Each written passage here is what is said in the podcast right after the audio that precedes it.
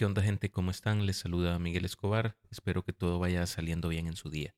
Bienvenidos a un episodio más de su podcast Quiero saber más, su espacio en el que hablamos sobre temas interesantes porque todos deseamos por naturaleza saber.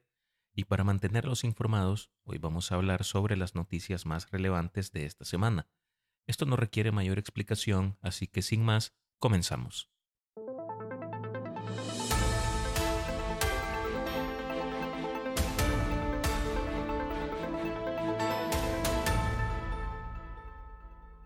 Primera vuelta electoral en Argentina. Sergio Massa y Javier Milei irán a segunda vuelta electoral en Argentina el próximo 19 de noviembre. Tras conocerse los resultados, Milei calificó como un hecho histórico su papel en el próximo balotaje, mientras que Massa aseguró que abrirá una nueva etapa en la política de su país. Los argentinos regresarán a las urnas el domingo 19 de noviembre para elegir a su presidente entre el actual ministro de Economía, Sergio Massa, y el economista ultraliberal Javier Milei.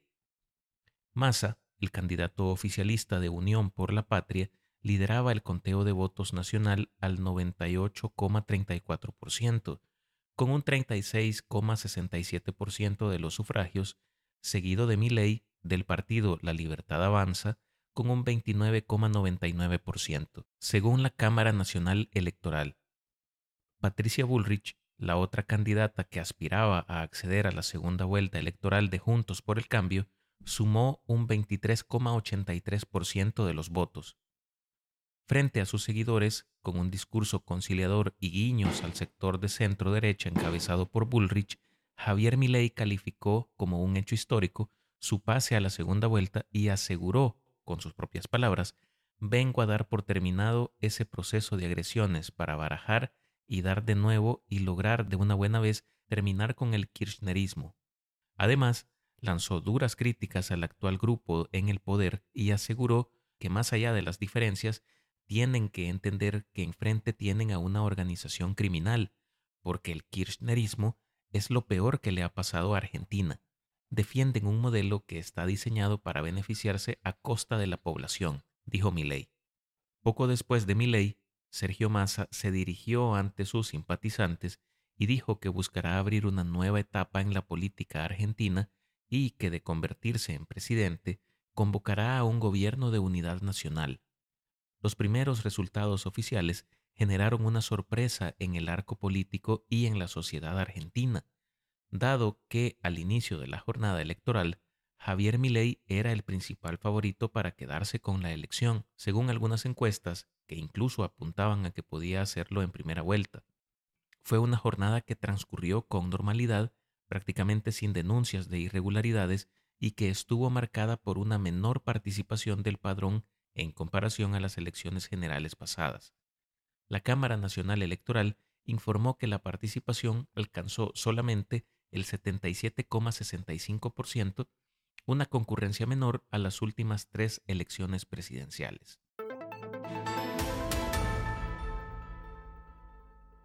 Huracán causa destrozos en Acapulco. El huracán Otis, de categoría 5, tocó tierra este pasado miércoles 25 de octubre en las cercanías de Acapulco, en el Pacífico mexicano. Así lo informó el Centro Nacional de Huracanes estadounidense. El huracán con vientos sostenidos de 270 km por hora y rachas de 330 km por hora, alcanzó la costa mexicana cerca de las 0 horas con 25 minutos hora local, detalló el reporte del Servicio Meteorológico Nacional de México. La tormenta en un primer momento fue catalogada como potencialmente catastrófica y se esperaba que produjera inundaciones costeras potencialmente mortales, cerca y al este de donde tocaría tierra. Otis, que se transformó en cuestión de horas en un huracán mayor, según autoridades meteorológicas, sorprendió al gobierno y al propio presidente Andrés Manuel López Obrador, quien aún pasado este día jueves no pudo llegar a la zona de desastre debido a los bloqueos de vías. El convoy presidencial se quedó detenido en la autopista rumbo al popular destino turístico debido a daños provocados por el mismo huracán. Este fenómeno cobró una fuerza inesperada en cuestión de horas. Este pasado martes todavía era una tormenta tropical. lo que tomó por sorpresa a autoridades y habitantes de los estados afectados, especialmente Guerrero. En Acapulco, una ciudad de cerca de 780 mil habitantes, muchos vecinos compraron agua y alimentos a última hora mientras los comerciantes protegían los ventanales cubriéndolos con madera o cinta adhesiva. El puerto registra una ocupación hotelera del 50%, por lo que las autoridades sugirieron a los turistas permanecer en sus hoteles. Además, se habilitaron más de 500 albergues para los residentes que vivan en zonas de riesgo. El Sistema Meteorológico Nacional Mexicano puso en alerta un tramo de casi 500 kilómetros entre Punta Maldonado y Cihuatanejo, esto en Guerrero, así como parte de la costa del vecino estado de Oaxaca, en el sur del país. El aeropuerto de Acapulco lucía inundado y con destrozos en techos y ventanas, de acuerdo con imágenes televisivas. En un comunicado, la terminal aérea dijo que el edificio había sufrido diferentes afectaciones en sus instalaciones que no limitan su operación. Sin embargo, señaló que permanecerá cerrado hasta nuevo aviso. Cientos de turistas caminaban, con lo que lograron salvar de sus pertenencias, por la avenida Miguel Alemán, la principal de la ciudad, según las imágenes de televisión, las cuales también mostraron edificios destrozados y reducidos a sus estructuras de concreto. Imágenes de esta avenida costera, Miguel Alemán, con decenas de árboles caídos, restaurantes destrozados y mobiliario urbano en pedazos, además de un centro comercial con graves daños, fueron difundidas en redes sociales. Grandes hoteles también sufrieron serios daños, incluso en las habitaciones, según las fotos y videos. En las últimas horas han ocurrido incluso una ola de saqueos en algunos comercios de la localidad, lo cual tendrá repercusiones en la economía local. Y no es que sea justificable, pero recordemos que hay personas que lo han perdido todo a raíz de este fenómeno natural y buscan, de algún modo, conseguir medios de subsistencia o de intercambio aún a costa de su propia libertad, que es de las únicas cosas que les quedan. Panamá fuera de la lista de lavadores de dinero según el GAFI. El Grupo de Acción Financiera, GAFI, sacó a Panamá e incluyó a Bulgaria en su lista gris de países y jurisdicciones que no luchan suficientemente contra el, lavado de dinero ilegal y la financiación del terrorismo. Al término de este 27 de octubre, en una sesión plenaria de tres días en su sede en París, el GAFI felicitó a Panamá, Islas Caimán, Albania y Jordania por sus significativos avances en la resolución de las deficiencias estratégicas que se habían identificado en evaluaciones mutuas. También destacó que se habían comprometido a aplicar planes de acción para solventarlas dentro de unos plazos acordados y que a partir de ahora ya no estarán sujetos al proceso de supervisión reforzada. Pero en el caso de Bulgaria, que pasa a ser uno de los dos miembros de la Unión Europea en esta lista gris, junto con Croacia, se le ha prescrito un plan de acción de 10 puntos entre los que destaca mejorar las investigaciones y acciones judiciales contra los distintos tipos de blanqueo de capital, incluida la corrupción a gran escala y la delincuencia organizada. También garantizar que el decomiso de bienes es una prioridad política y garantizar que en todas las investigaciones sobre terrorismo se llevan a cabo pesquisas paralelas sobre su financiación. Tras esta revisión, están en la lista gris países como Barbados, Bulgaria, Croacia, Nigeria, Filipinas, Sudáfrica, Siria, Emiratos Árabes Unidos y Vietnam. En esta plenaria se acordó publicar un informe sobre la utilización del crowdfunding o microfinanciación colectiva para financiar el terrorismo. En el contexto de la guerra abierta por los ataques terroristas de Hamas en Israel el pasado 7 de octubre, los miembros del GAFI insistieron en la necesidad de que todas las jurisdicciones apliquen de forma plena y eficaz sus normas.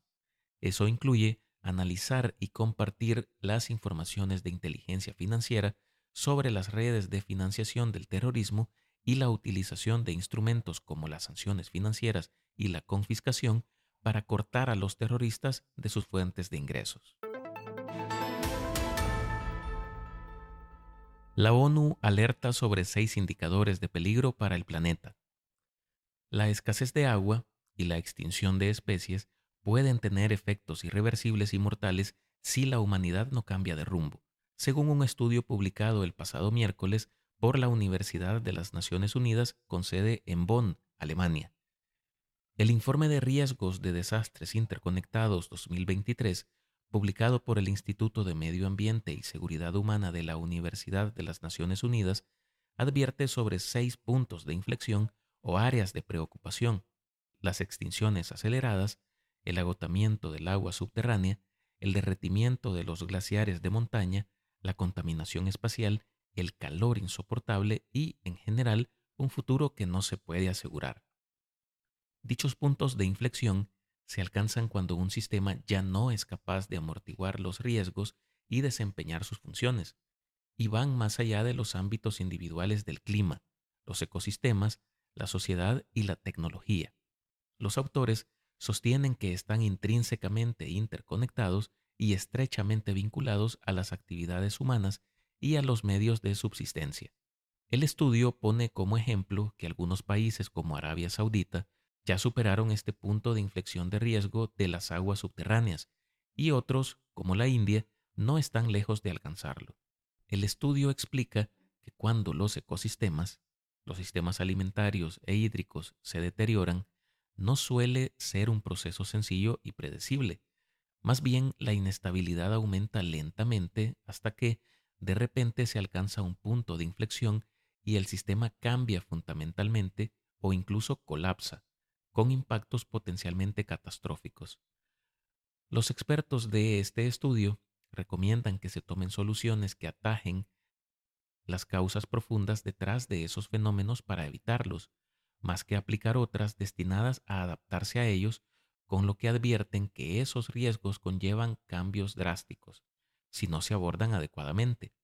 En el informe se afirma que la acción ideal que se debería tomar es la de transformar, lo que implica reimaginar de manera fundamental un sistema más fuerte y sostenible. Sobre este tipo de noticias, creo que lo más importante es reflexionar cuál es el costo de la vida hoy en día. Y no hablo de un costo económico, aunque sabemos que este va en aumento cada día más y más. El costo del que yo hablo es del de recursos naturales. ¿Cuántas veces se han puesto a pensar que todo lo que usamos y consumimos viene de la tierra y que es el trabajo del ser humano lo que termina transformando todo en un bien de consumo para nosotros. Así, toda la riqueza viene de la tierra y de ahí es extraída de manera indiscriminada como si se tratara de recursos infinitos. Pero esto no es así. Hace mucho que la naturaleza nos está dando señales de que le estamos haciendo un enorme daño, pero no queremos reconocerlo. Como ejemplo de esto, tomemos a la selva del Amazonas. Antes de la llegada de los europeos a América, se estima que la selva amazónica cubría 647 millones de hectáreas del norte de Sudamérica, equivalente a más de 6 billones de metros cuadrados. De esta extensión de terreno, hasta el 2021 la selva había perdido 85 millones de hectáreas, es decir, 850 mil millones de kilómetros cuadrados, equivalente a un 13% de su extensión total, cifra que va en aumento imparable. De este modo, es obvio que esta situación tiene que generar un impacto significativo no solo en el microclima de la zona, sino también en el clima mundial, pues la selva del Amazonas actúa como un gran sumidero de carbono, absorbiendo CO2 de la atmósfera a través de la fotosíntesis de sus árboles y plantas. Esto ayuda a regular el equilibrio de dióxido de carbono en la atmósfera, lo que es crucial para combatir el cambio climático. Además, la región es conocida como los pulmones del planeta debido a su papel en la producción de oxígeno. Conocer estos datos es relevante, más que todo para hacer conciencia en las personas y principalmente en las nuevas generaciones sobre lo importante de cuidar y conservar los ecosistemas que tenemos en donde sea que vivamos. El filósofo existencialista Jean-Paul Sartre, en su ensayo El existencialismo es un humanismo, argumentaba que toda acción que no se inserta en una tradición es un mero romanticismo. Toda tentativa que no se apoya en una experiencia probada está destinada al fracaso. Es decir, que cada uno de nosotros de manera aislada podemos tener la intención de cuidar el planeta, reducir la contaminación que cada uno genera y sembrar árboles o cosas por el estilo.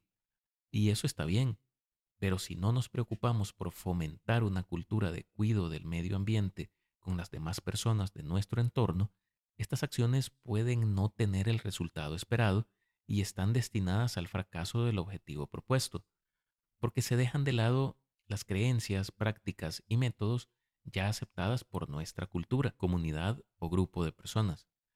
Las acciones se considerarían idealistas y poco prácticas, porque aún no están introyectadas como un aspecto constitutivo de los valores sociales del grupo, y por lo general, estos valores sociales o moral colectiva es la que actúa como una base sólida y realista para promover un cambio real en las acciones y en las decisiones de la gente.